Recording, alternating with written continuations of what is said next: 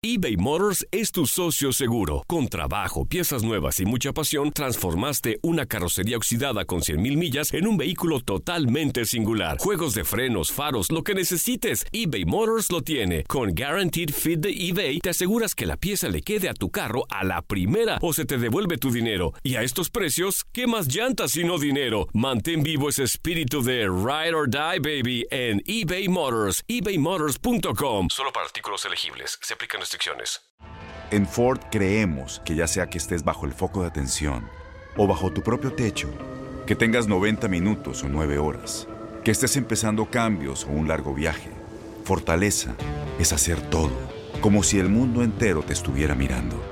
Presentamos la nueva Ford F150 2024. Fuerza así de inteligente solo puede ser F150. Construida con orgullo Ford. Fuerza Ford. When you buy a new house, you might say, Shut the front door! Winning! No, seriously, shut the front door. We own this house now. but you actually need to say, Like a good neighbor, State Farm is there. That's right. The local State Farm agent is there to help you choose the coverage you need. Welcome to my crib. no one says that anymore, but I don't care.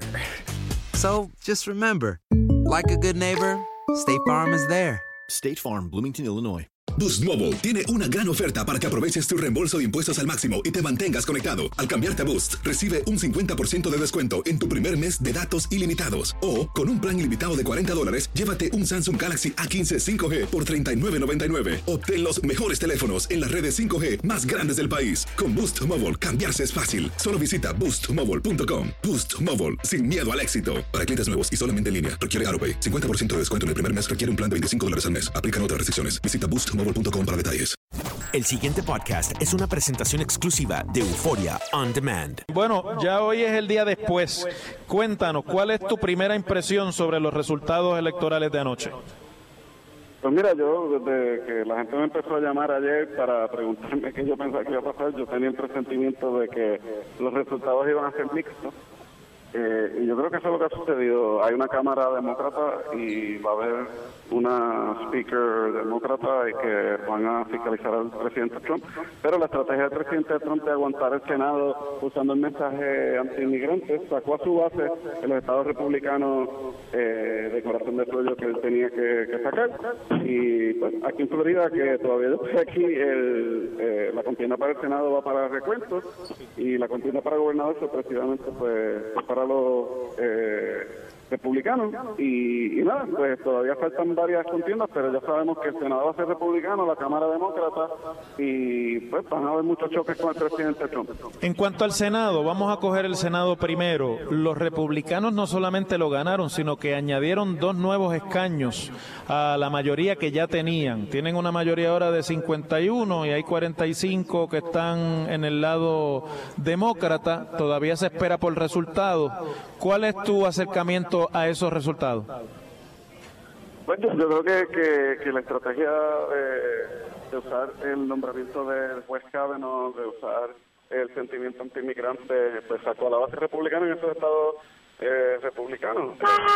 La, la contienda de Texas, que, que muchos demócratas esperaban que se fuera a favor de Beto O'Rourke en contra de Ted Cruz, fue bien cerrada, pero al final Ted Cruz salió al frente y, y pues ya, ya tendremos un Senado que, que seguirá las políticas del presidente Trump.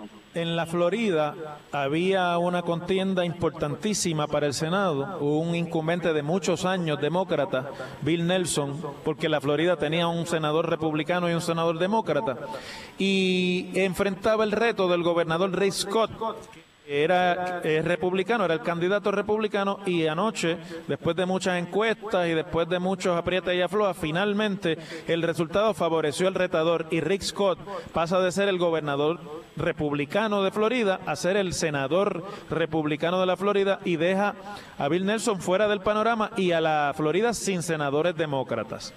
Eh, yo había estado allí contigo, no había, inclusive entre los activistas demócratas, un buen presentimiento sobre la elección, pues porque Nelson llevamos muchos años y porque hay que reconocer que su proyección pública no logró la misma, el mismo impacto que la proyección del gobernador Rick Scott en diferentes issues, no solamente en el puertorriqueño. Eh, ¿te, ¿Compartes ese análisis? ¿Te parece que fue una sorpresa o, esperaban lo que pasó? Pues mira, primero que nada, esta contienda va, a recuento si el gobernador Scott está al frente de Phil Nelson y pues probablemente gane, pero eso va a recuento.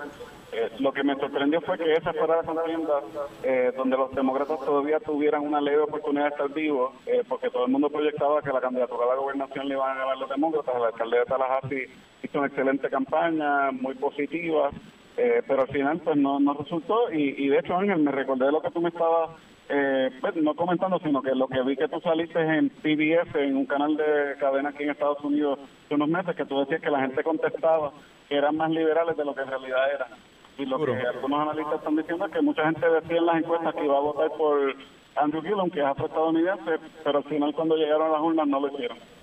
Y, y, vamos a hablar de, de, esa otra contienda, que era la de la gobernación. Andrew Gillum era un candidato afroamericano, hacía mucho tiempo, o yo no sé si era la primera vez que un negro era el candidato demócrata a la gobernación de la Florida.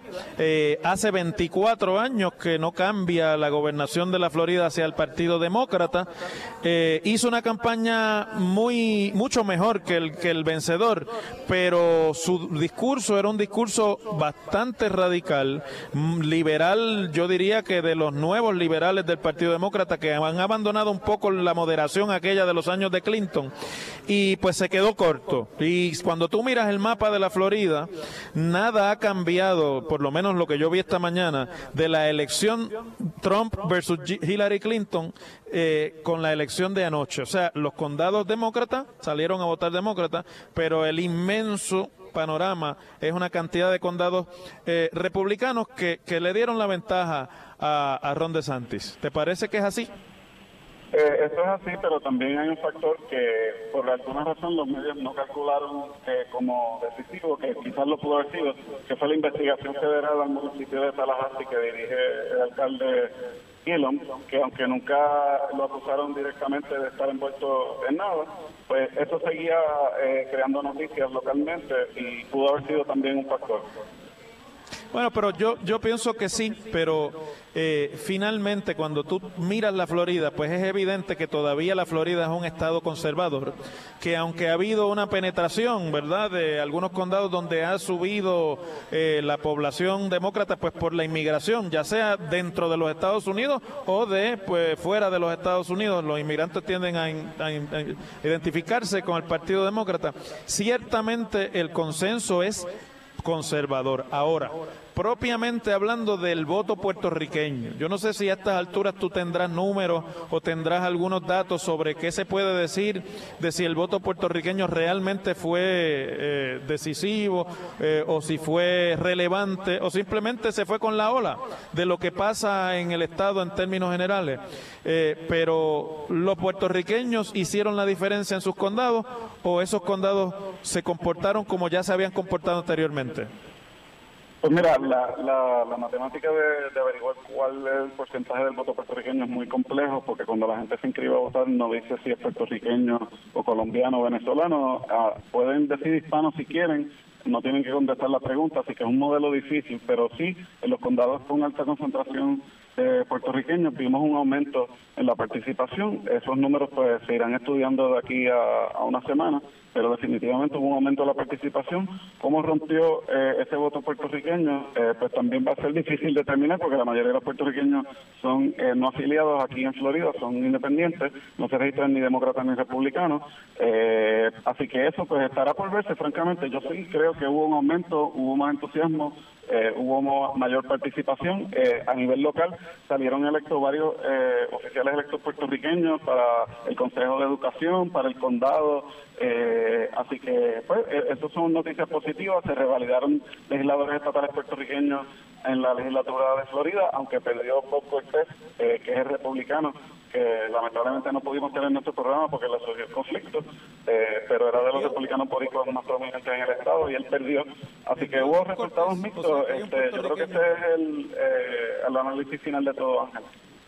Yo estoy mirando, Fede, estoy mirando aquí eh, los condados de la Florida. Tengo ahora mismo el número de Orange County. 62% votó por Bill Nelson, 38% por Rick Scott. Debajo está el condado de Osceola, que es donde está Orlando, 58% votó por, por Bill Nelson y 41% por Rick Scott. Y un poquito más arriba está el condado de Seminole County, que es donde está la universidad, me parece y es un condado donde no hay tantos puertorriqueños, pero van penetrando. 51% votó por Nelson, 49% votó por Rick Scott. Hay más pareja la cosa. O sea que evidentemente ese, ese son condados demócratas donde están los puertorriqueños. Pero cuando tú miras la, la, la demografía electoral del 2016, pues es la misma, no ha cambiado tanto. No, y, la, cuestión de los puertorriqueños es que todavía hay mucho espacio para crecimiento. Obviamente salieron números más altos que en el 2014, que es en realidad donde hay que comparar, porque las elecciones de medio término siempre tienen una participación electoral más baja. Pero mira, hay, que decir algo que tú, tú y yo hablamos pues, en el aire y más en detalle en privado que los demócratas no invirtieron el voto puertorriqueño, eh, dejaron que los grupos independientes de afuera, eh, comunitarios, eh, pues como los que nosotros interactuamos, Alianza for Progress, Hispanic Federation y otros, movilizaran el voto puertorriqueño, pero el Partido Demócrata como partido a nivel nacional solamente invirtieron 100 mil dólares para el voto puertorriqueño, que eso no es nada. Y lo que hicieron fue comprar unos números de teléfono 787 para enviar mensajes de texto. y pues como tú sabes, porque tú sabes de la política de Estados Unidos, que tocar puertas, sacar anuncios, sí, pero lo que eso, y eso no sé. Lo que eso da a entender, y eso lo digo yo, no lo dice esto, es que no le importa, no le importa cortejar ese voto. Pero mira, Fede, como nos quedan unos seis minutitos, quiero traerte otros, otros temas. Primero, Alexandria Ocasio logró salir electa, es la nueva stalwart demócrata del estado de Nueva York, aunque es una congresista ahora eh, novata, va a tener que, tú sabes, ir por los caminos de lo que es la antigüedad en el Congreso y demás. Pero logró y tenemos ahí una puertorriqueña, por lo menos de descendencia puertorriqueña, adicional en el Congreso y una adicional en el estado de Nueva York, donde ya tenemos dos congresistas puertorriqueños. ¿Te parece una buena noticia? Definitivamente, eh, Alexandria Ocasio Cortez va a tener, ya ha tenido un impacto en la política nacional de los Estados Unidos, no solamente por su liberalismo, el hecho de que no tiene experiencia política y es, la congresista más joven, creo que tiene 29 años, eh, y en los temas de Puerto Rico pues no tienen posturas tan definidas eh, y eso también estará por verse, pero el impacto nacional de ella es que la ironía de toda la elección de ella es que hay una sed por un liderato más joven, más progresista, pero sin embargo, como ella le ganó al congresista Joseph Crowley, que era el eh, presidente del caucus demócrata en la Cámara, el número 4, él era el que estaba en mejores oportunidades de sustituir a Nancy Pelosi si ganaba eh, los demócratas la Cámara. Y ahora que ganó Alexandria Ocasio-Cortez pues hay un liderato más viejo en el liderato demócrata de la Cámara. Estamos hablando de personas pues, que llevan más de 20 años en estos puestos eh, y, pues eh, eso esa dinámica de ella va, ¿tú sabes, mucho de qué hablar en los medios tú sabes a quién yo creo que se le va a complicar la vida. Tú sabes a quién yo creo que en este momento tiene un panorama más complicado a raíz del resultado de ayer. A la comisionada residente de Puerto Rico en Washington Jennifer González porque primero Jennifer es republicana los republicanos perdieron el control de la Cámara que es donde se sienta la comisionada algunos de sus aliados republicanos en el Congreso como por ejemplo el congresista Curvelo de la Florida y el congresista Taylor de Virginia perdieron ayer sus escaños en la elección, que eso pues no se comenta porque son carreras que no tenían tanta visibilidad en Puerto Rico. Y además de eso, Nancy Pelosi vuelve a la presidencia de la Cámara de Representantes, nuevamente con una Cámara Demócrata, y en esa Cámara de Representantes, quien de verdad va a tener la influencia sobre los asuntos de Puerto Rico es la congresista Nidia Velázquez, que está primero muy cerca políticamente de Nancy Pelosi y además por antigüedad, obviamente tiene ya un, un standing dentro de esa delegación y la realidad es que la comisionada no ha querido hacer bonding con el lado demócrata de la Cámara. Ella prefirió estar en el lado de los muchachos de eh, el speaker Paul Ryan Paul Ryan se retiró, no va a estar ni siquiera en la Cámara de Representantes. Eh, el presidente del Comité de Recursos Naturales, que era aliado de ella, o por lo menos decía que lo era, eh, Rob Bishop, aunque salió reelecto, ya no va a ser presidente del Comité de Recursos Naturales, que es donde tiene obviamente un asiento y es el que tiene la jurisdicción sobre Puerto Rico. Y ella, que es republicana y era presidenta de un subcomité en ese comité de asuntos eh, de recursos naturales, pues ya no va a tener la presidencia del subcomité. O de asuntos por lo tanto, ella no va a ser ya presidenta de ese subcomité, será un demócrata eh, y eso va a dificultarle mucho a ella el trabajo, sobre todo en la, en la legislación de estatus. ¿Te parece? Bueno, para empezar, bueno, sobre estatus, definitivamente el congresista Raúl Grijalva no es el oficiador del proyecto de territorio incorporado de la comisionada residente y pues obviamente la promesa que le hicieron a ella de que le iban a dar paso a ese proyecto, pues a menos que en estas últimas semanas, donde se va a estar discutiendo el presupuesto, la muralla con México y la pelea que va a venir sobre los gastos del gobierno federal, pues yo dudo que, ese proyecto se apruebe en la Cámara Baja. Y sobre la Junta, pues, este, y la energía, los nombramientos de la Junta de Control Fiscal ahora pues se expiran en agosto. Y los demócratas de la mayoría ahora van a tener más nombramientos porque la ley pronta eh, pues, eh, que los nombramientos vienen de listas que le dan los congresistas, los líderes congresionales y los que están en mayoría pueden nombrar más, creo que hasta cuatro eh, de los siete nombramientos. Así que pues, ella va a tener menos influencia y como tú dices, se le fue el speaker de la Cámara que era su aliado principal y ahora va a estar en minoría y yo creo que fue un error no acercarse más al caucus demócrata boricua, eh, pues porque siempre son los que adelantan los asuntos de Puerto Rico, no importa si están en mayoría o minoría, pero ahora que van a estar en mayoría, pues ella va a tener definitivamente menos influencia. Pero en cuanto a Alexandria Ocasio, pues, sí, eh, Nancy Pelosi, eh, a quien escucha más es Anidia Velázquez, pero no olvidemos que Alexandria tiene acceso a los medios y ella va a tener su propia luz y eso pues va a ser bueno para algunas cosas, malo para otras y simplemente depende de la perspectiva que tú mires en algunas otras. Bueno, ¿cuántos miembros de la Junta de Supervisión Fiscal hay que nombrar el año que viene? Son como tres o cuatro. Y de esos, eh, Nancy Pelosi va a tener los nombramientos del lado de la mayoría en la Cámara de Representantes. Eh, y esos nombramientos que se hicieron anteriormente, por lo menos los del lado demócrata, en coordinación con el comisionado residente, que entonces era Pedro Pierluisi, un demócrata, esta vez no creo yo que vaya a escuchar Nancy Pelosi igual a la comisionada republicana que estuvo haciendo campaña por los republicanos en la Florida y en otros lugares, tuvo éxito en la Florida, pero no así en afincarse con los que ahora van a ser la mayoría.